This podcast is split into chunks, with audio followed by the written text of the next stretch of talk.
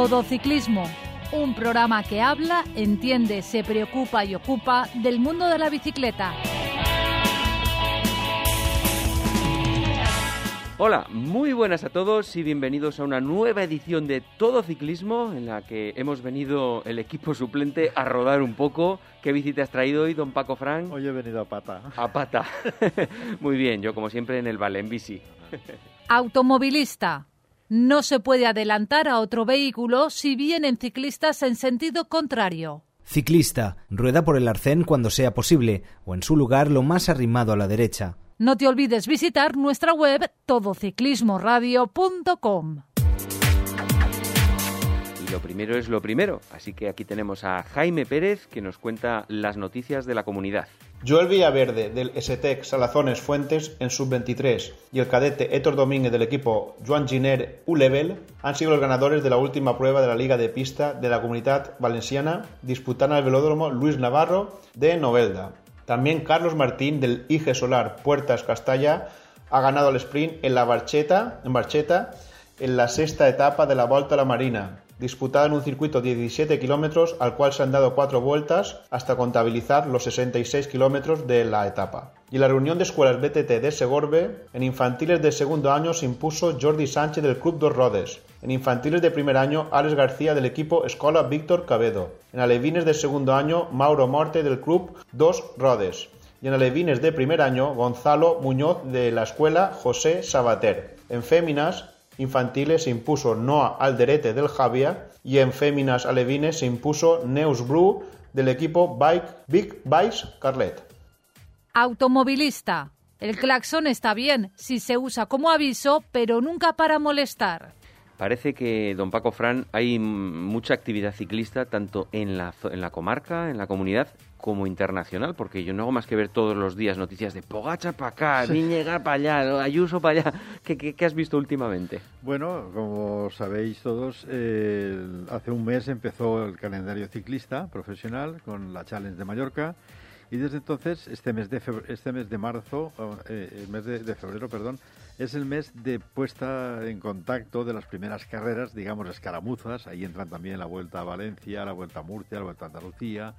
Y bueno, ya van enseñando la patita a aquellos corredores que desean empezar pronto, porque saben que luego, cuando venga ya el Giro, el Tour y la Vuelta, pues son palabras mayores y no podrán brillar tanto.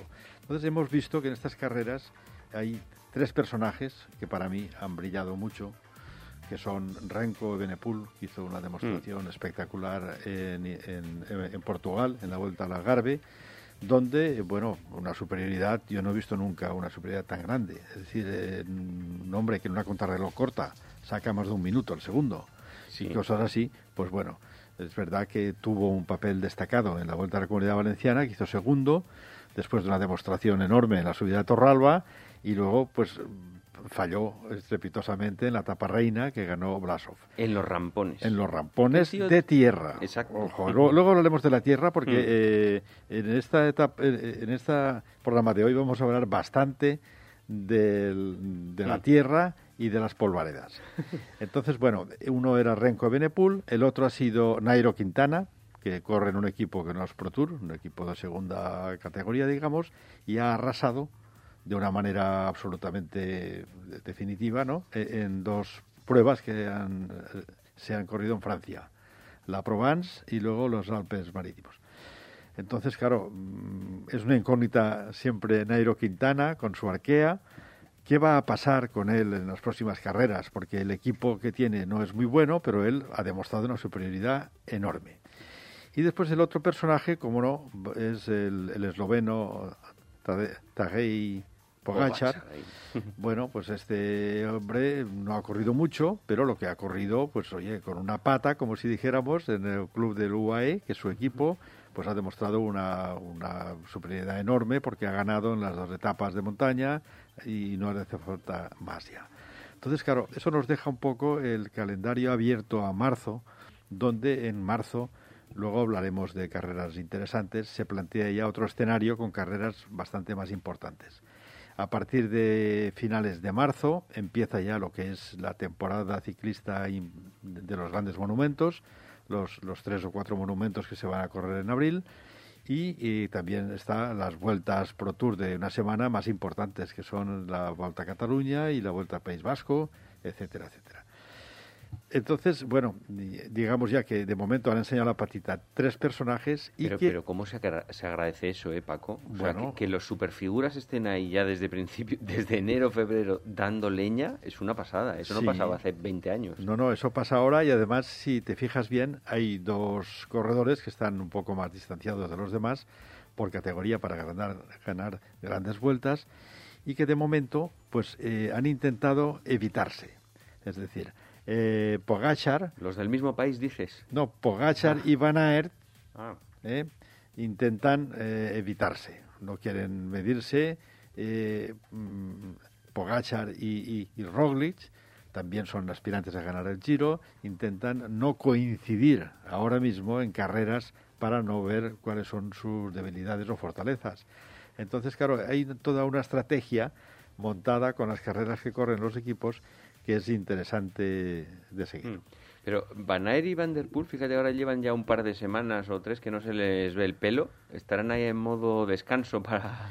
Bueno, digamos que Van, Van Der Poel está fuera de combate. Es decir, bueno, lesionado, ¿no? Está sí, se resiente de una mm. lesión fibrilar que todo le viene, yo creo, de la famosa caída aquella de, la, de las Olimpiadas, que se pegó un costalazo y desde entonces, pues bueno, no ha sido el, el arrasador que era antes y, bueno, eh, después el Van Aert, Van Aert también ha corrido mucho mountain bike y se está reservando. Van Aert se está reservando con su equipo de gala para correr la París-Niza que luego comentaremos. Eh, y si te parece bien podemos comentar mm, las, clásicas que nos vienen. Sí, todo Venga, vamos a, este, ver, este panorama de ¿qué no nos vamos a perder? El panorama de primero de marzo pues viene con tres carreras interesantísimas, es decir, que son las precursores de la temporada grande, ¿no? Son una de ellas es una carrera de un día, que es la Strade Bianche, en español serían las carreteras blancas. Mm. Eh, es la gran, digamos que comparativamente con el tenis, es el campeonato del mundo en tierra batida. Es decir, esta es la clásica del esterrato por excelencia.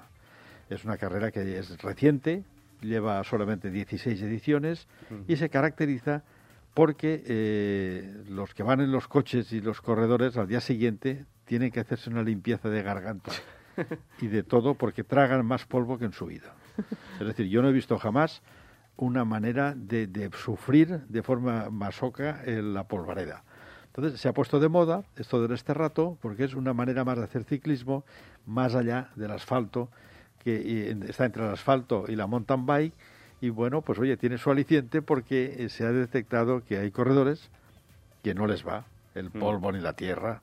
Entre ellos tenemos el Renko Benepul, que si hacemos memoria en el Giro del año pasado, iba como candidato a figurar como, como integrante del podio y en cuanto le metieron el Esterrato, en la zona de Montalcino, que hicieron una etapa muy, muy en parte las carreteras de la Strada Bianche, pues bueno, ahí se acabó Renko Benepul, porque es para gente muy mm. ducha. Esta carrera tiene una particularidad muy grande y es que, bueno, se hace en la zona de Siena, en el centro de Italia. Eh, además, las carreteras son. Eso no, tiene, no son montañas muy grandes, ¿no? no, no, no, no, laderas. No, son, son, son eh, montañitas que tienen 300 metros, 400 de desnivel, dos o tres kilómetros, pero claro, son antiguas carreteras eh, agrícolas que aprovechadas por los tractores, se puso de moda hacer una carrera ahí y bueno, ya es un espectáculo. Yo creo que se le ha subido a las barbas a la propia Milán San Remo. ¿Y en solo 16 años ¿Cómo narices lo han conseguido? Sí, lo han conseguido. ¿Tienen patrocinadores potentes o algo? Sí, bueno, sí, pero además es, es eh, ¿os acordáis? Hace cuatro años el Giro se resuelve en una etapa en la Finestre, en el, en el, Col de la Finestre, donde se fue Froome y ganó el Giro. Todo el mundo vio que el Esterrato era un espectáculo. Y de hace ocho o diez años había también un final en la Finestre que se decidía el Giro. Y luego también vimos la zona cuando subió eh, Contador, el año que ganó el Giro, estaba perseguido por Landa, Sporaru, y que por una carretera de tierra se quedó, perdió un minuto y medio, pero consiguió ganar el Giro. Todo aquello, pues ha creado en el espectador unas ganas de ver polvo que no veas, ¿no?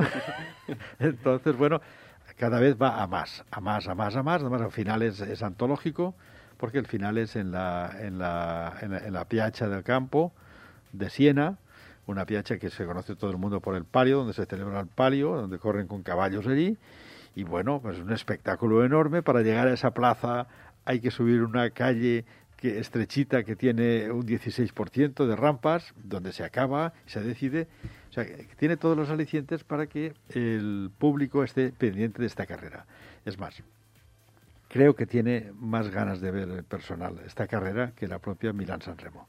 La Milán-San Remo, como sabéis, es uno de los monumentos, 300 kilómetros, muy aburrida y solamente eh, se, se espolea el pelotón cuando faltan 20 kilómetros para llegar a, a San Remo, eh, con el pollo y la chipresa y tal. Entonces, bueno, vamos a hablar de la Strada Bianchi. Pero esta, esta ¿Cuántos kilómetros tiene y qué desnivel? ¿Te sabes más o menos? Bueno, el desnivel no figura porque no tiene no tiene interés, porque son subidas y bajadas pequeñitas, no lo han es cuantificado. una sierra, ¿no? Ahí, digamos, porque no debe ser mucho, importa. pero tiene 184 kilómetros. Que tampoco es una burrada. No, no, no, no, es, es una carrerita menor Mm. comparado con los monumentos, que, que pasan Sí, todos los y- 250. ¿Y siempre ha mantenido ese recorrido en Sí. los 16 años, digamos, Sí. o ha ido variando? Más o menos ha sido Mm. siempre el mismo. Se empieza en Siena, da la vuelta y vuelve a Siena y pasa por las carreteras. Alguna vez había una pequeña variante de una carretera, pero conserva su trazado eh, tradicional.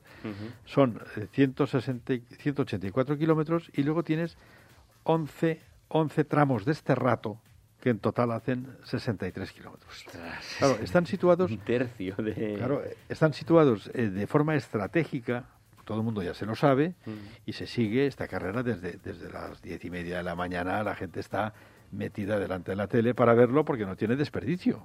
Porque en cuanto sales, a los, a los 25 o 30 kilómetros empieza ya un puerto con este rato y eh, el- la dificultad del este rato no es solo subir, es bajar. Es decir, cuando se Ah, dejan... o a- sea, tiene tramos tanto de subida como bajada como Efectivamente, llano. son, son eh, puertecitos que subes y bajas en este rato. Entonces, en la subida te machacan un poco, pero donde te dejan y te, y te descuelgan es en la bajada, porque en la bajada, una bajada al 8 o 10% lleno de polvo que no ves nada, solamente los que van delante ven algo. Porque, claro, eh, eh, obligan al coche del director a ir lo menos a 250 o 300 metros de delante, porque si no, el corredor no vería ni atrasado. el pelotón en grupo es un problemón. Bueno, la verdad es que en el primer este rato, eso es para verlo. Van todos juntos todavía, con lo cual parece una manada de borregos, eso, eso que es una manada de De lejos. búfalos de esos de que- americanos ahí. Y que sale el polvo y que no se ven ni los corredores. Entonces, ya en el primer este rato, ya se va estirando y entonces ya es una, un- una polvareda continua durante toda la carrera, porque van eh, veintitantos equipos, cada uno con dos coches, y bueno, hay una manera de levantar polvo enorme, aunque los riegues el día antes, pues eh, se levanta el polvo, hace calor, a las tres Porque es este rato, ¿cómo es? ¿Es como el que vimos en la Vuelta a Valencia que tenía unas piedras así gordas o no? No, Es más tierra, tierra y punto. No, el del Esterrato de Valencia es una sierra de montaña donde eh, pues se ha, se ha escariado, se han sacado los bolos con la tierra roja. Mm. Es otro tipo de esterrato, con piedras de punta. Esto es grava, gravilla suelta, blanca. Muy fina, o sea, muy fina. que no levanta- tiene piedras gordas. Es que- fina, fina y levanta polvo. Eso es. La diferencia es que cuando tú subes un esterrato, como en Valencia, pues eh, subes a 15, 18 por hora, pero cuando bajas un esterrato, que aquí no se bajó, aquí simplemente se subió, cuando se baja, que bajas a 50 o 60 por la grava, pues resulta que levantas muchísimo polvo, porque vas rápido, entonces es insufrible. Es una carrera fuera de lo normal. ¿eh? El que gana, pues es un superhombre. Digamos que mm, el año pasado ganó Van der Poel, ¿eh? en la última cuesta estaba más fino que los demás, no es una carrera que tenga grandes puertos, o sea, le va a él y ahí se destacó. Eh, iban detrás Egan Bernal, iba- eh, Van Aert y compañía, y este año, pues bueno, vemos muchas ausencias. Por ejemplo, el equipo, van todos los equipos, salvo el equipo de Peter Sagan. Peter Sagan ha cambiado de ha cambiado de equipo y ahora está en el Total Energies. Ese equipo ha decidido no ir, que Sagan, que corre bien en este rato, ha decidido ya no tragar tanto polvo y se reserva para la Milán San Remo. Y se ve que es su, última, su último intento por ganarlo. Eh, ¿Quién va a ir? De los cuatro que el año pasado llegaron delante, pues bueno, no va, no va, no va a ir eh, este Van Poel, porque tiene problemas físicos. Egan Bernal, como todos saben, se pegó un golpe muy fuerte y está a ver si consigue volver a, pedalear. Y Wood Van Aert, que pudiendo ir, ha elegido, como he dicho antes, pues la, la, París-Niza. El único que se ha quedado hoy al tajo es Julian Alaphilippe. Julian Alaphilippe ha hecho papeles destacadísimos, en los últimos años ha hecho segundo, ha ganado una vez, en fin, y es el único que concurre ahora y se le da como gran favorito.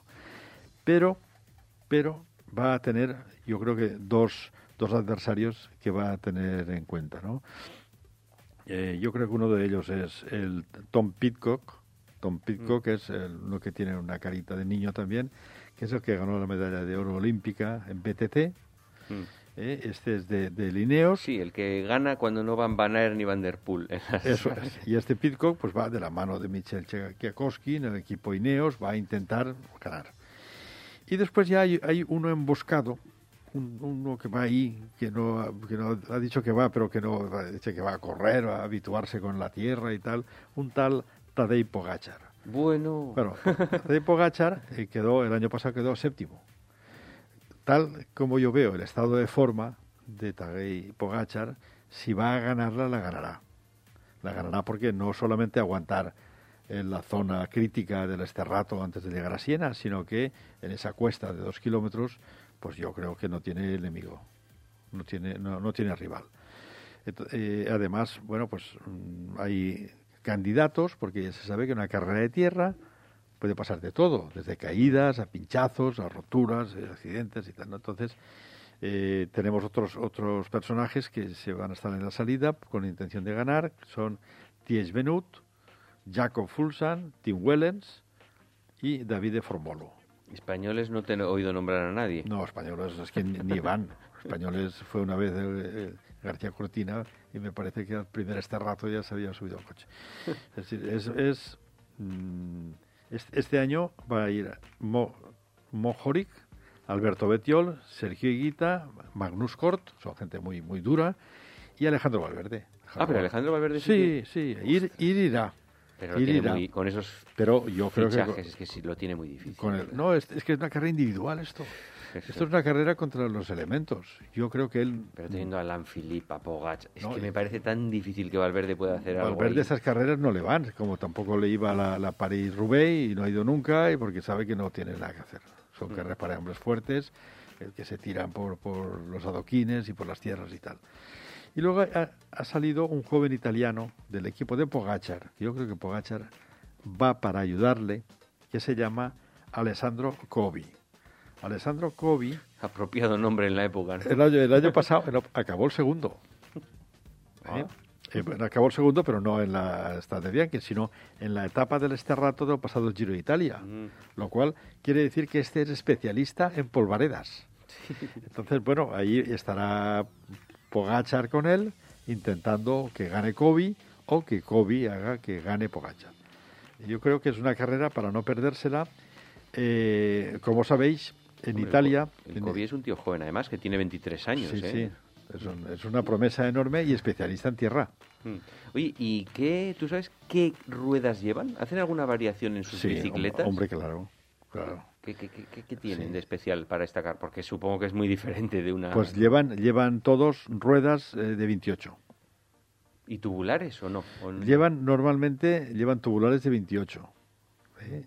¿Y disco? Y disco. Bueno, llevan, disco llevan todos porque no pueden tener una bici proceso para tierra, mm. pero van con disco. Eh, rueda ancha, porque la rueda ancha se hunde menos en la grava.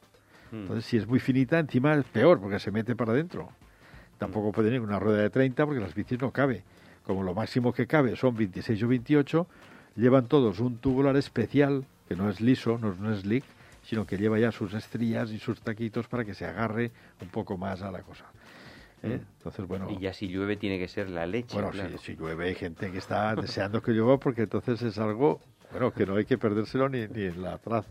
Ni en la plaza. ¿Y, ¿Y, qué punto recomiendas tú en el recorrido para estar atento? Pues mira, hay un punto, un punto que es el punto donde los espectadores que deseen pasar un rato, la carrera se decide a 54 kilómetros de meta.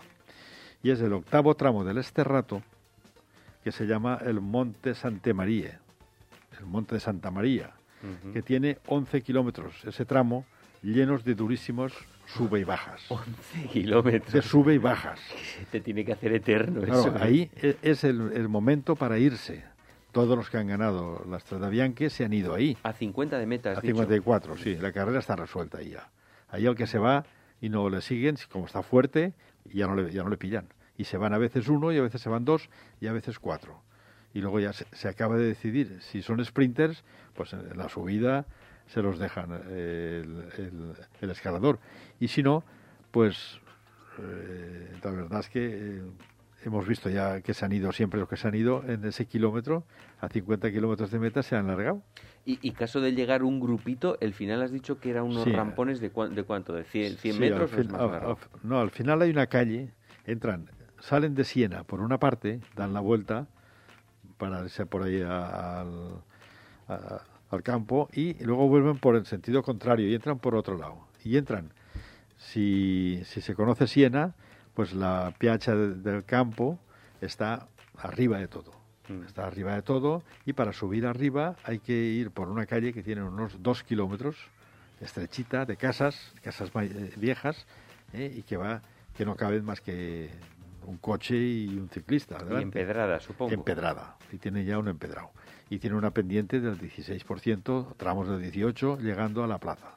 Luego se hace llano y ya a, sales a la plaza y en una pequeña bajadita hasta la meta. Ya hay todo el mundo allí. Sí, pero la plaza no, no tiene más de 100, no creo que tenga de 100 metros. No, la, la, plaza la no, no la ruedan. La plaza es mm. llegar de la calle, y fuera. bajan y está la meta. Mm. O sea que el que sube la cuesta gana siempre. Mm. Entonces, bueno, es una carrera espectacular que yo recomiendo para aquellos que les guste una carrera bien, bien difícil, ¿no? De, de, tierra, con un ganador inesperado y que suele ser alguien que está acostumbrado a la tierra. Ya hemos dado los nombres. Pero nos falta una cosa muy importante. ¿Qué día era? Eh, sí, es el sábado día 5. El sábado día 5 eh, hay que buscar los canales. Yo creo que esto, todo esto lo dan en la plataforma Dazón y, y Eurosport. Desde, eh, desde las diez y media a las 11 de la mañana dan la carrera entera a partir de las 3, el que no pueda, que conecte, porque a las 3 llegan justo al monte de Santa María. Y, uh -huh. y a los últimos 50 kilómetros, pues cuestan de hacer una hora y media, a las cuatro y media, cinco se ha acabado. Hmm. Uh -huh. ¿Eh? O sea que es el campeonato del mundo en tierra batida. Eh, los italianos han intentado en los últimos años que se convierta esto en un monumento, porque claro, hay, hay un monumento de pavé, que es la París-Roubaix, hay un monumento de muros, que es el Tour de Flandes, luego hay otro, una carrera ya, digamos, normal para un final de un giro, un tour, que es la Lieja, Bastón Lieja, y la, el Giro de Lombardía, que se mm. corre ya en septiembre eh, en, en, Italia, y la clásica de la primavera, que es dentro de unos días, la Milán-San Remo. No hay ninguna que sea específica de este rato. Entonces querían que se convirtiera en un monumento. Pero claro, el monumento no se convierte porque te dan el carnet de monumento. El monumento es que estas cinco carreras tienen más de 100 años. Son monumentos por viejas, no por interesantes, porque algunas de ellas son aburridas. Y de hecho hay carreras posteriores, como la Amstel Gold Race, que no es monumento, y la Flecha Balona tampoco. Son mm. posteriores y para ser monumento, pues oye, se quiere que tengan 250 kilómetros como mínimo, que son las que tienen. Esta supongo que no entra en, ¿te acuerdas aquella clasificación que nos enseñaste un día sí. de en la que sí. Valverde estaba por ahí sí, muy de, abajo? De, del círculo ni, de la fama, no esta nada. Ni, ni, puntuará, claro. No, no, no puntúa, como, pero tampoco puntúa la París-Niza, ni puntúa nada. Mm. Puntúa lo que dijimos, las grandes vueltas, el Campeonato del Mundo, las Olimpiadas y luego los cinco monumentos. Y, y nada más y nada más. es decir, que para convertir en monumento estaría delante de, las, de la Strade Bianche nuestra clásica de San Sebastián, que es la única carrera importante de un día que se corre en España, se corre a, a primeros de, de, agosto y bueno, no sé si tiene 70 ediciones o 60, o sea que le queda mucho Mm. para convertirse. Y como Italia tiene ya dos monumentos, que son el- la clásica de primavera, la Milán-San Remo y el Giro de Lombardía, pues Italia ya, tiene, ya tendría tres. No es lógico que España, que es una potencia, digamos, de las tres primeras potencias de ciclismo del mundo, pues no tenga ninguna.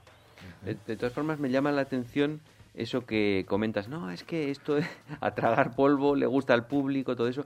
Pero a los ciclistas también le debe gustar. Porque si no, también podrían decir, yo a esa no voy. Hombre, es y que al final van las figuras. van Van las muchas figuras porque el- para un ciclista y para un patrocinador, como es una carrera espectacular, el que la gana, se habla mucho de él. Es una carrera importante, no es una más. Entonces van algunos que les gusta y otros forzados por las marcas y, y por los equipos. Bien, esta la anotamos en el calendario el sábado día 5. ¿Y cuál era la otra que teníamos Bueno, que la otra, el día 6 empieza la otra, que esta tiene también pues, una antigüedad enorme. Esta es la, la, la, la 80 edición, que es la París-Niza. La, la París-Niza es una carrera metida a primeros de marzo de toda la vida, que bueno, como en Francia los organizadores del Tour necesitaban dos carreras para ir haciendo boca, digamos, una de ellas era la París-Niza, que es la primera, y luego tienen otra a 15 días de comenzar el Tour, que es la Dauphiné, lo que se Mm. llamaba la Dauphiné Libéré. Entonces, bueno, estas dos carreras definen el estado de forma de aquellos corredores que están dispuestos a ganar las grandes vueltas. Y luego hablaremos del palmarés de quien ha ganado esta carrera. Mm. La París-Niza, como, como se desprende de su nombre, es una carrera rara. Es, es como... Es, eh, Rara, rara porque... Ra- Rara porque, hombre, una carrera que se inicia en la capital de Francia, en París, y llega a Niza, tiene que atravesar toda Francia. Ya, que para una carrera tan corta igual es una exageración. Claro, y hay uno- algunas discontinuidades en el centro, pero claro, tienes que llegar de la zona norte de Francia, pasar por las llanuras, hay zonas del valle del, de- de- del Loira y hay zonas ventosas, Mm. llanas, y luego al final todo es montañoso, porque llegas ya al sur, a los Alpes mediterráneos, al, eh, al lado de Niza, y ahí hay etapas de montaña. Entonces es una etapa rara. ¿Eh? Vamos a ver, antes de hablar de su trazado, quién va, quién ha, quién ha dicho de ir. Supongo que empezando el día siguiente de la Estrada de Bianchi no irá nadie que Pues participe no, en esa, ¿no? no, de hecho, de hecho eh, el, que, el que ha dicho que va a ir es Primo Roglic. claro, que Entonces, como lo anunció hace tiempo, Mm. pues resulta que Pogachar no va. Pogachar le evita y no va. ¿Y qué, qué irá? Como no está decidido tampoco, supongo que irá a la siguiente que hablaremos la semana que viene, que es la, la Tirreno Adriático. que También tiene una carrera, una peculiaridad enorme, porque Italia tiene forma de bota, de península, y la, la- la vuelta discurre entre los dos mares, es decir, de un mar al otro mar. Por, la, por abajo de la bota, digamos. Por abajo no, por el centro Por de la bota. Claro, atraviesan los Apeninos y, y al final llegas de un mar al otro mar. Y, Ujú. y ya lleva muchísimos años, pero de eso hablaremos la semana que viene. Venga, Lo único que decimos vamos a la París-Niza. es que Primo Roglic ha dicho que va a ir, que va a ir, y bueno, eh, Y a lo mejor es la figura número uno de las sí, que va. de las que van sí, pero vamos, vamos a ver porque no es que solamente va Primo Roglic, es que Jumbo Visma Mm. acude con lo mejor de su equipo. Viñegar. No, Vinegar no. Quitando Vinegar, que lo tienen en reservado, pero va con Kruijswijk y con Wout van Aert. Claro, van a por todo porque, claro, ahí hay tres etapas que son también llanas y tienen sus bonificaciones y sus historias. Entonces, bueno, eh, luego eh, van los hermanos Yates, van los dos hermanos, que vimos ya la semana pasada, que, que Adam Yates le disputó el Tour de la UAE a Pogachar y le ganó por muy pocos segundos. Es decir, que los hermanos Simón, eh, los hermanos Yates. Ya- Yates están muy bien, ¿eh? Entonces van los hermanos. El, el Simon Pero Yates, no están en el mismo equipo ahora, no, ¿no? no, este corre en el Bike Exchange Mm. y el Adam Yates corre en In- In- Ineos. Es decir, corren en diferentes, Mm. que es la única manera para que su madre los conozca. Porque si, si fueran los dos iguales, ni siquiera su madre sabía distinguirlos como para distinguirlos un árbitro. Efectivamente. Entonces le has dicho, oye, fichar cada uno por uno. Lo que no- no sé es cómo no hacen ir solo uno a cada carrera, porque así podrían hacer la mitad de las etapas cada uno y irían mucho más frescos. porque se deben a intereses de comerciales de sus equipos, ¿no? Entonces acu- acuden el Maximilian Chapman, ¿eh? que es de- del Bora, es el que Y que ha ganado las dos ha, últimas gana- ediciones. ha ganado las dos últimas ediciones. Eh, después corre también el neerlandés Molema, que se está siempre en todos los fregados, y los franceses Guillaume Martin y David Goudou. Hombre, Guduk está poco a poco progresando el tío ahí Es y ojo, ¿eh? pero bueno, tiene una participación que es bastante interesante. Hmm. Recorrido. A ver, ¿qué nos vas a Recorrido. enseñar del Bueno, pues recorrido saliendo de París hay tres etapas que son prácticamente llanas, pero no son tan llanas como parece, porque todas tienen sus cosas, ¿no? Y, en algunas de ellas se prevé que sople el viento, pero ¿eh? los equipos ahí tienen un- una labor importantísima a la hora de los abanicos. ¿eh? Se- Seguramente no habrá todavía un líder definido, estará en función de los sprinters de estos equipos en estas tres primeras.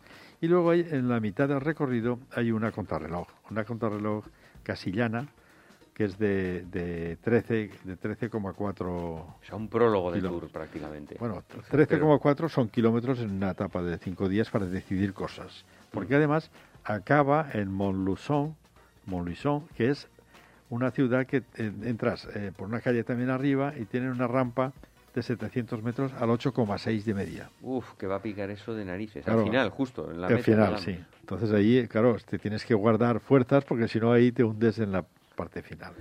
Y luego entramos ya en los, en los tres días finales. ¿Cuántos donde- son en total? En total son siete. Siete. Sí. O sea, termina el, el, el do- domingo, lo terminará. Siguiente. Siete o siete, sí. Termina de domingo a domingo. No, no, de, sí, de domingo a domingo. Entonces, eh, las últimas tres son terroríficas. Las últimas tres son etapas de montaña, algunas de ellas con desniveles enormes, de, de 3.500, de 4.000, y, y no, no paran de subir puertos, de primera, de segunda, de tercera. eh, eh, Pero de- con finales en alto también. bueno, algunas sí y otras no. Es decir, hay una que es el, el puerto, eh, vamos a ver, hay una que se decide en el Col de la, de la Mure, que se corrió en el, en el Tour de Francia, que es un puerto de 7,6 kilómetros al 8,3 de media. Pues que para nosotros es un puertaco, Hombre. básicamente. O sea, Si el Oronet tiene una media de 5 pelao, es que 7 kilómetros al 8 es... de media. Sí, sí, que eso, Eso- para ellos eso- incluso es un puertaco. Quiere ¿eh? decir que hay rampas del más del 10 en Mm. algún sitio, ¿no? Entonces, claro, eh, estas son palabras mayores, porque desde la contrarreloj hasta el final es, un, es una guerra continua. Y hemos visto los equipos que participan, la guerra va a ser total. Después ya eh, acaba, acaba una etapa sí que acaba, que es la definitiva, donde se acaba ya prácticamente todo, pero no se acaba del todo, la fuerte, que se acaba en el Col du, du Turigny. El Col du Turigny es un puerto de montaña de los Alpes marítimos donde se corría, los que recuerden, el Rally de Monte Carlo, nevado. Es una, ¿Ya no existe eso del Rally de Monte Carlo? Sí, sí, sí, sí. pero a veces van al Turini, a veces lo pillan con lluvia y a veces lo pillan con nieve, Mm. porque claro, el Turini se pasa a 1600 y pico, al, lado- al lado de- del mar. Es allá arriba y, y suele nevar bastante por allí, ¿no? Entonces, una etapa de 144 kilómetros, el perfil del Turini pues tiene muchas muchas zonas que vas por encima del 10%. O sea, otro... Es decir, la carrera se es final, y este sí que es final. No, no. Ese- eh, sí, sí, ese acaba arriba. Mm. Pero el día siguiente, que es la etapa de Niza, pues claro, la etapa de Niza también se ha marcado una etapa de 115 kilómetros para que se acabe prontito, que es domingo. Y bueno, eh, tiene cinco puertos, de los cuales dos son de primera. Pero destaca el último que se sube y se baja a Niza. Está encima de Niza, que es el Col d'Etze. El Col d'Etze, que es famoso también en el Tour porque se ha corrido, tiene también 6 kilómetros al 7,6%. Y ahí se decide la carrera. Es decir, en la contrarreloj se enseñan la- las posibilidades ya de ganar. Luego la etapa que hemos visto La de final en alto. la final. La de final en alto es el sábado siguiente, por, Sí. por lo que has dicho, ¿no? Sí, sí, el sábado. El sábado eh, 12. Eso es. El sábado 12, que puede ser la etapa ya definitiva en la que tenga que dar el estacazo final Eso a es. alguien. El Col de Turini ya define, pero luego hay que conservar esa ventaja en el domingo. Que el domingo parece una etapa tonta, tiene cinco puertos, como hemos dicho, acaba en Niza, en una bajada enorme, una bajada de 15 kilómetros, después de haber coronado el Col DC. Entonces, claro, la carrera yo la veo interesante como para no perderse nada. Si los tres primeros días podrían ser aburridos por, por los sprints o porque es un, un terreno aburrido, pero puede haber eh, ventoleras y abanicos. ¿Y la crono qué día era? ¿Miércoles, jueves? La ¿Qué cr- día era? El- La- la- esa mitad. o el 9 o el 10, uno de los dos días debe ser, ¿no? Sí, es el día. El di- Es la cuarta etapa. Espérate, que lo tengo aquí. No sé en qué cae, parece que es miércoles. el- el- yo creo que sí va a ser el día Miércoles, 10. Eh, miércoles. Ah, el miércoles 9, entonces. Sí, miércoles 9. La etapa Domerat Montluchon. Entonces, 9 de marzo. O sea, miércoles atentos, De, mier- sábado de- no, de, atentísimos. de miércoles a domingo, el que pueda, los días, digamos. que lo vea, porque claro, es una carrera para no perdérsela. Ahora vamos a hablar de esa carrera que, que ha supuesto en el, parlame- en el palmarés internacional. Sí, ¿Eh? ahí yo, yo he visto que, bueno, hay ganadores, hay unos cuantos ganadores españoles últimamente, ya no nos vamos a ir muy atrás. Ha ganado Mar Soler, fue el último español que ganó. Contador, Luis León Sánchez. Contador ha ganado un par de veces, ha hecho podium otras cuantas. Indurain también ha ganado. Indurain ha ganado dos veces, Mm. en el año 89 y en el 90. Y An- antes de ganar el Tour, porque Sí. como era una carrera menor de esas cortas, ahí es donde se, se dieron cuenta que y Miguel Indurain podía ganar una grande, después de ganar dos cortas. ¿Eh? Españoles, pues españoles, eh, como tú has dicho antes. Mira, tenemos Alberto Contador, según mis cuentas, ha ganado una vez solo. Dos, dos, ganó en 2007 y 2010. A ver. A no ser que alguna de ellas se la hayan quitado, Ah, pero no. Cierto, me he equivocado. Sí, dos. Dos. Dos. Eh, después está eh, Luis León Sánchez ganó una vez también. una vez y luego ha quedado segundo otra vez, me parece. Sí, y luego Mar Soler en 2018 Eso ganó es. también. Mar Soler ganó. Mm. Mar Soler. Eh, en 2019 ganó Egan Bernal y las últimas dos ediciones Maximilian Schachmann, que corre este año. Que hizo, el año pasado hizo Johnny Zaguirre tercero. Eso es, eso es. El, el palmarés mm, general está en manos de Sin Kelly. Sin Kelly, Asústanos, ¿cuántas veces ha ganado? Sin Kelly ganó siete veces. El segundo, Jacques Anquetil, que ganó cinco veces. Eddie Merckx ha ganado tres veces. Jupp Suetemel ha ganado tres veces. Como hemos dicho, Miguel Indurain dos. Jalaber también. Ya ganó. la Berta ha ganado dos veces. Y luego Vinokurov ha ganado dos veces también. Y el contador eh, y este Mar Soler. Y, y nada más. Y, y, y Richie Port también ha ganado dos años. O sea que es una carrera de prestigio que nosotros no le solemos dar importancia, pero que estos son palabras serias. Estos, las escaramuzas de febrero dan paso ya a unas carreras serias, como son estas tres, la París-Niza, la, Strade Bianchi de un día y sobre todo la Tirreno Adriático. Entonces, el, el pelotón se reparte, unos que van allí no pueden ir allá, porque son coincidentes y no puedes estar. Pero ya te da idea de la temporada que nos espera. No, no, ha empezado tremendo en enero, febrero. O sea que yo espero, la verdad es que está siendo impresionante, pero porque los tíos ahora, no sé, hay medidores de vatios, igual que los últimos años, pero no sé, la juventud está siendo como, yo hago lo que me da la gana aquí, a lo loco, ¿no? Sí, bueno, nosotros tenemos que decir que tenemos eh, corredores españoles jóvenes, como son Ayuso y el Carlos Rodríguez, que yo espero que estas son sus carreras. Porque, claro, meter un año a disputar un giro o un tour, un tío de 17 o 20 años, parece un poco excesivo. Pero estas carreritas les van bien para rodarse. Yo creo que les veremos si acuden, porque no sé todavía si van a ir a terreno adriático, pero sí que Ineos lleva, lleva gente interesante y ahí podría estar Carlos Rodríguez. Bueno, pues esta empezaba, habíamos dicho, el día siguiente de la Estrada de Bianchi. Esta empieza el lunes. El lunes, el lunes... El lunes o sea, 7. vale, el lunes 7 No, no, el lunes 7 empieza la Tirreno. Ah, la Tirreno. Esta, esta empieza el 6, el, El- domingo. El domingo 6 Y, y el 5 la Strade Bianchi. a no perderse desde el miércoles al domingo. Así es. Eso seguro. Pues ahí lo dejamos. Don Paco Fran, estaremos atentos a las pantallas y a ver qué nos cuentas de los resultados la semana que viene. De acuerdo. Automovilista. Modera tu velocidad al adelantar a un ciclista. Ciclista, no sueltes nunca las manos del manillar. Búscanos en Facebook. Todo Ciclismo UPV Radio. Hoy nos vamos a ir cerca de Portugal, nada menos, ¿eh? Y Paco, yo no sé si tú has estado por ese país alguna vez. Pues no, cerca de Portugal no. ¿No?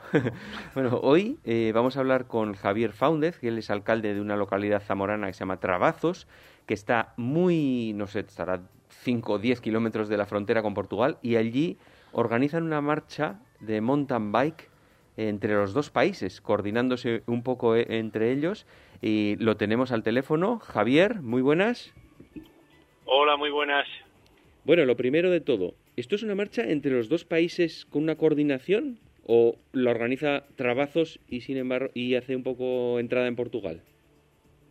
Eh, lo organizamos desde el Ayuntamiento de Trabazos, utilizamos prácticamente todo el territorio municipal nuestro, sin meternos en Portugal, lo que pasa que como somos una localidad eh, fronteriza, estamos apenas 8 kilómetros de la frontera y tenemos muy buena relación con nuestros vecinos portugueses, pues siempre hay una implicación que va, va más allá de las fronteras.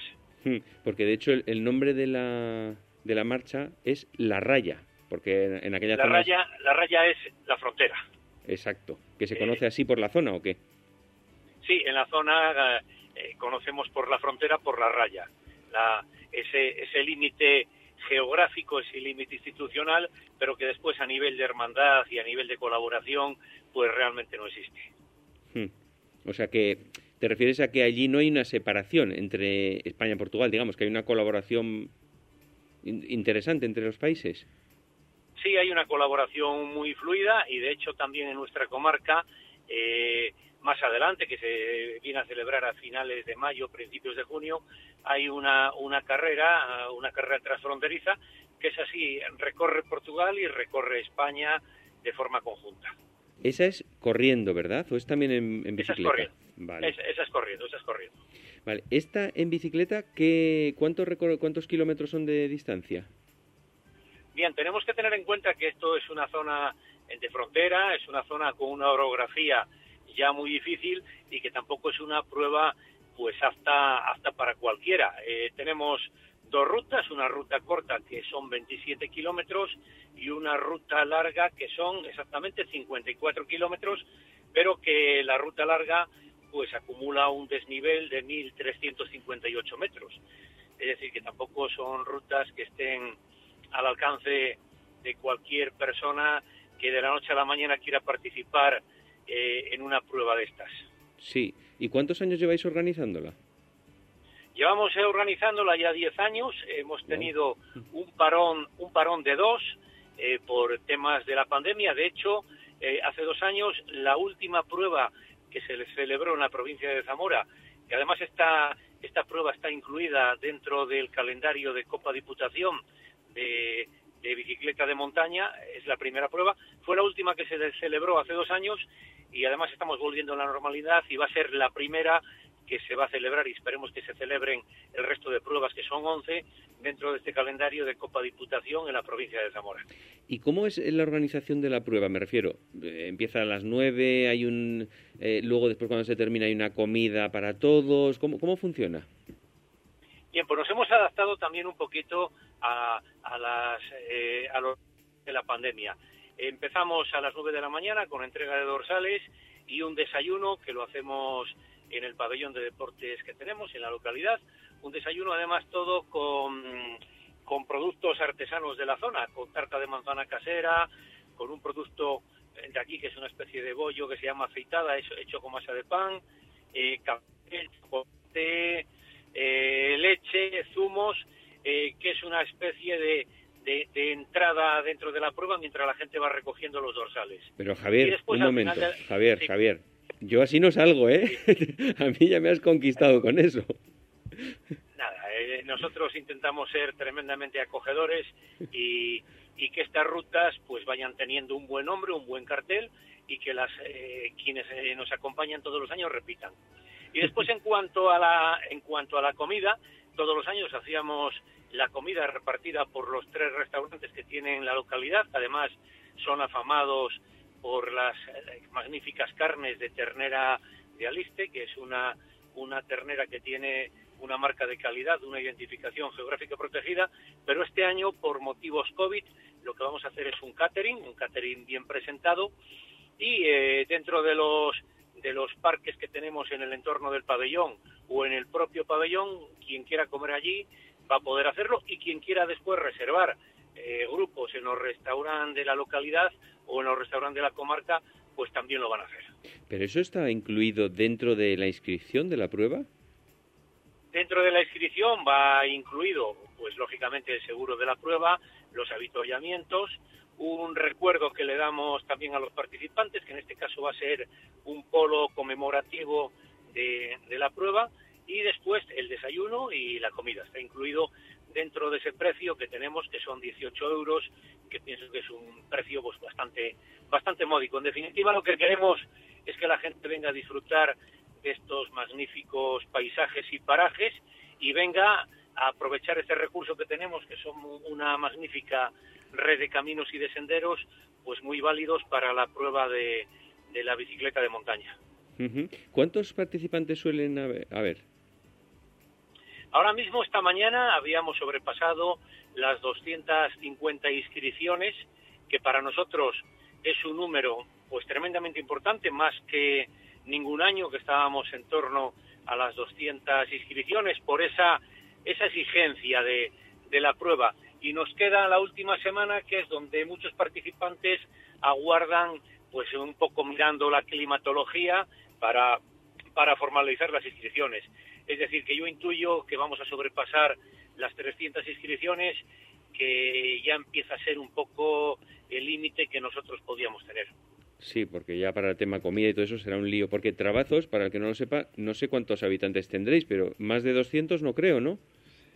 Sí, no, Trabazos andamos rondando los 400, habitantes, el ayuntamiento, el ayuntamiento unos 850, pero contamos porque es una localidad de carretera con tres magníficos restaurantes, pues que si tuviésemos que organizar la comida dentro de ellos, pues tendríamos capacidad para unas 600 personas. Claro, pero ¿y el alojamiento cómo lo gestionáis? ¿O se, la gente se aloja en pueblos de la zona? El alojamiento también, nuestra localidad, aunque sea pequeñita, tiene eh, de los tres restaurantes, dos son hotel y aparte también contamos con alguna casa de turismo rural, aunque el alojamiento tampoco nos preocupa mucho, porque si hay inscripciones de fuera de la provincia, de fuera de la comunidad y lógicamente de Portugal, pero buena parte de las inscripciones son de la provincia de Zamora, que es gente que viene hacer la ruta en el día o se va. Eso te iba a preguntar, ¿de lejos, de cuánto es lo más lejos que habéis tenido algún inscrito? Bueno, tenemos eh, gente de Portugal, tenemos de Valladolid, de Salamanca, de Burgos, de León, eh, tenemos inscripciones eh, prácticamente de la, de la comunidad y de Portugal. Hmm. Porque además, eh, supongo que, bueno, para el que no lo conozca, por ahí está también la Sierra de la Culebra, que como tema turístico para aprovechar, ya que vas a hacer una ruta en mountain bike, luego puedes ver lobos inclusive, ¿no? Sí, tenemos la Sierra de la Culebra, tenemos el entorno de los Arribes del Duero y la propia, la propia comarca, toda la comarca de Aliste y la ciudad de Braganza, que está a 24 kilómetros de Trabazos, que ya es una, una ciudad también con un encanto importante. Es decir, claro, a nivel de, de, de, ocio y de tiempo libre, quien quiera venir a disfrutar de un fin de semana, pues va a tener multitud de alternativas y la primera de ellas es una magnífica gastronomía con carnes de la zona, con, con varios restaurantes de la comarca que tienen el distintivo de restaurante micológico y es una, una zona que ofrece unos recursos interesantes para pasar un, un buen fin de semana. Pues muy bien, Javier. La verdad, un gusto que nos cuentes la marcha. Ya en el futuro igual podemos hablar con algún participante que nos cuente sus sensaciones y cómo ha ido el desarrollo, la organización y todo, qué le ha parecido y escuchar su, de primera mano el resultado final. ¿Te parece? Pues no hay ningún tipo de problema. Si queréis eh, de cara a la próxima semana. Os pasamos el contacto de algunos de los participantes e incluso de, los ganadores de las pruebas por si queréis entrevistarlos y que os den eh, su experiencia. Genial, pues muchas gracias Javier. Muchas gracias. Hasta ahora.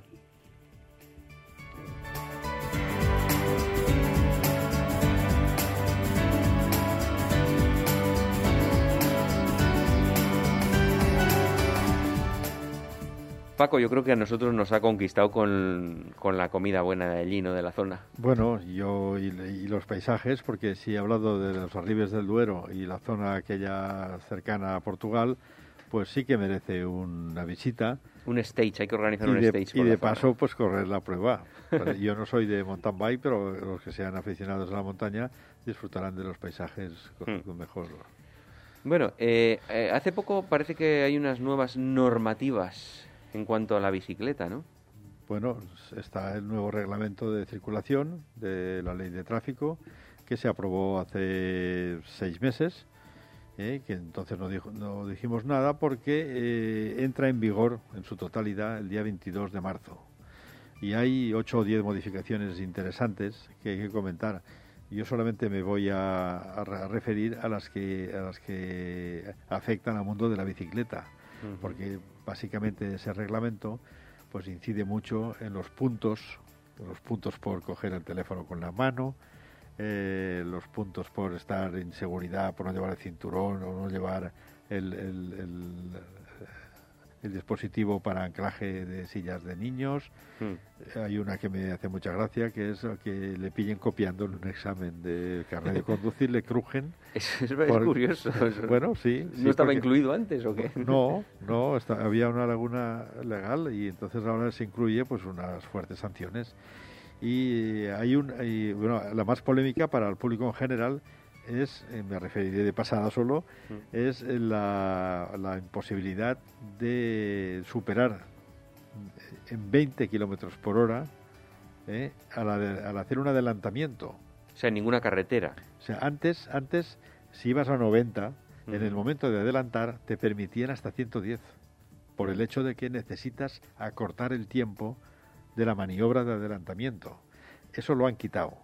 Y eso ha generado unas polémicas muy importantes porque en carreteras que no son autovías tienes tu momento para adelantar, porque carretera de, no sé, de, 90 por hora, de, interprovincial, tienes tus curvas y tienes tus subidas y, cambios de rasante y los momentos para efectuar un adelantamiento no abundan.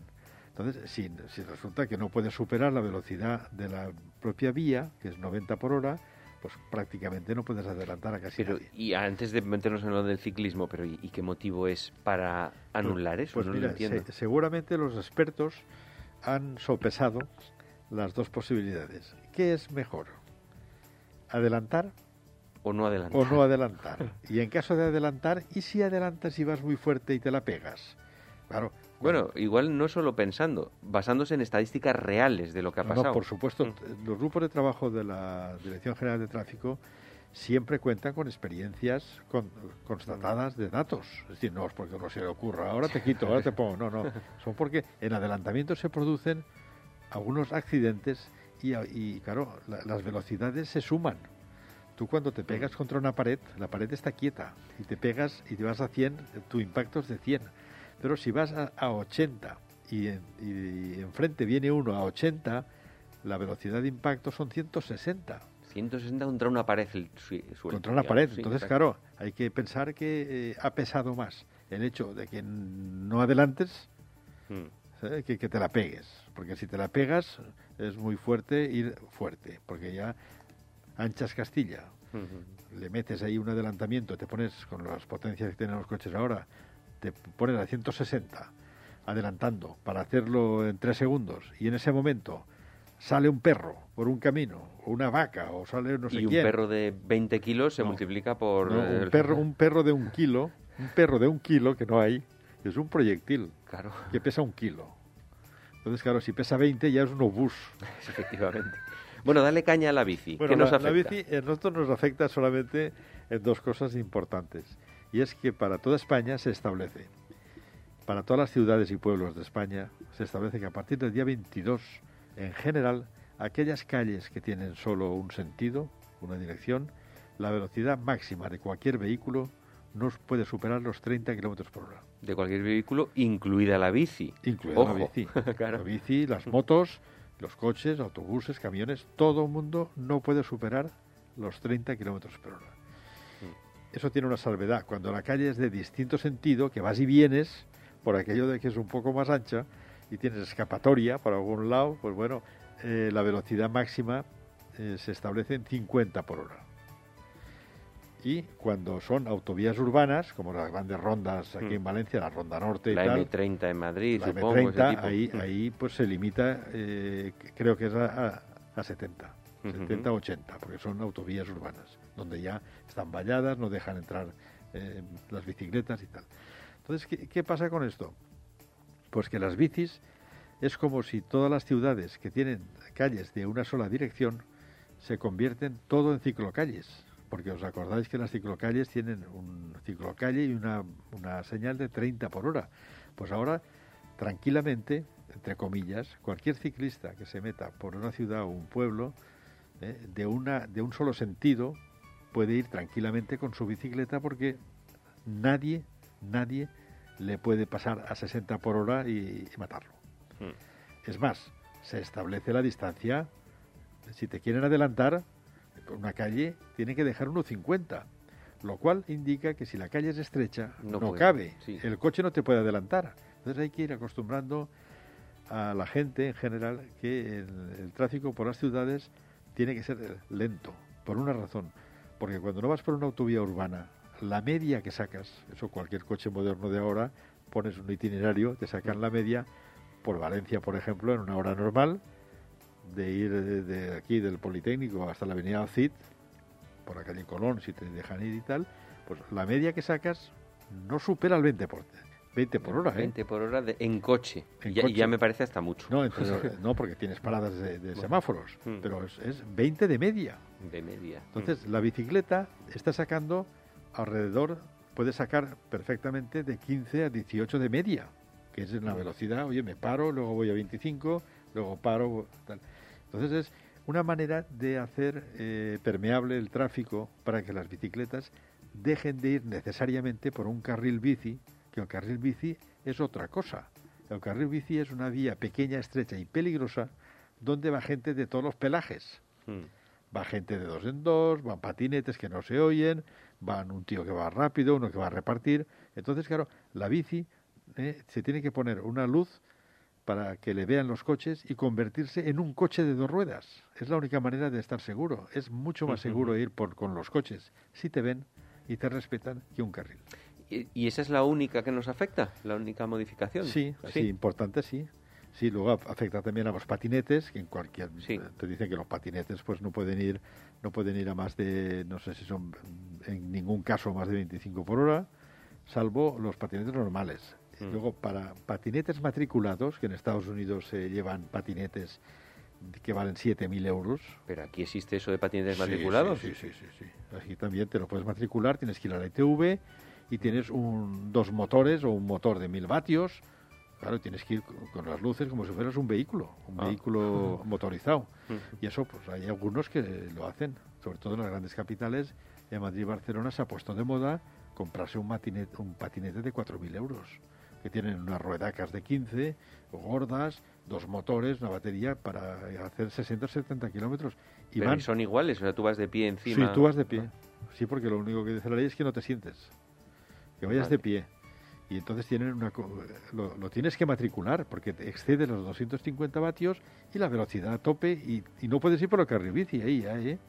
Mm. Ahí ya tienes que ir como un coche. Uf, eso da mucho miedo. Entonces, claro, eso está todavía en el aire, pero los patinetes normales bueno, bueno, tienen su, su velocidad limitada y, tienen que ir por el carril bici, de momento.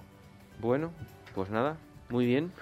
O sea que yo, creo que es una, buena noticia eh, para la seguridad de los ciclistas que desean pues convertirse en ciudadanos de primera e ir por donde tengan que ir. Y para ir adaptando poco a poco las ciudades en sitios donde merezca la pena vivir y no sea un, un horror. Tú piensas que un 20% de la gente que usa el coche si la bicicleta se le respeta y tiene su sitio para y sus normas y bueno pues mucha gente dejará dejará de contaminar un tubo de escape y se irá en bicicleta. En bicicleta o en patín, cualquiera de esas dos cosas, seguro, en, en, los próximos años. Bueno, la, la, administración siempre piensa que es mejor la bicicleta que el patín, porque de cara a la salud pública, un ciclista mm. es un ciclista y un patín es un vago que va de pie y que, le, y que le lleva ahí. Bueno, es verdad que en bicicleta tú estás haciendo deporte, estás convalidando ese tra transporte con deporte. El, el, patinete es una otra cosa, es un tío mm. estático que como tiene prisa para ir a estudiar o para ir a trabajar o para ir donde sea, se monta en una plataforma que le lleva. No tiene nada que ver con un ciclista que por lo menos mueve las piernas. Muy bien, don Paco. Pues nada, yo creo que vamos a dejar aquí el programa por hoy. Como siempre, muy interesante. Y la semana que viene esperamos tenerte aquí contándonos los resultados y alguna otra curiosidad que tengas por ahí. De acuerdo, hasta la semana que viene. Venga, y a todos los demás, pues como siempre, os veremos en siete días.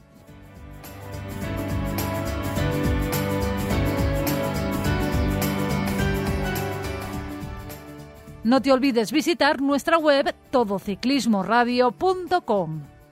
Acuérdate de ponernos una reseña en iTunes.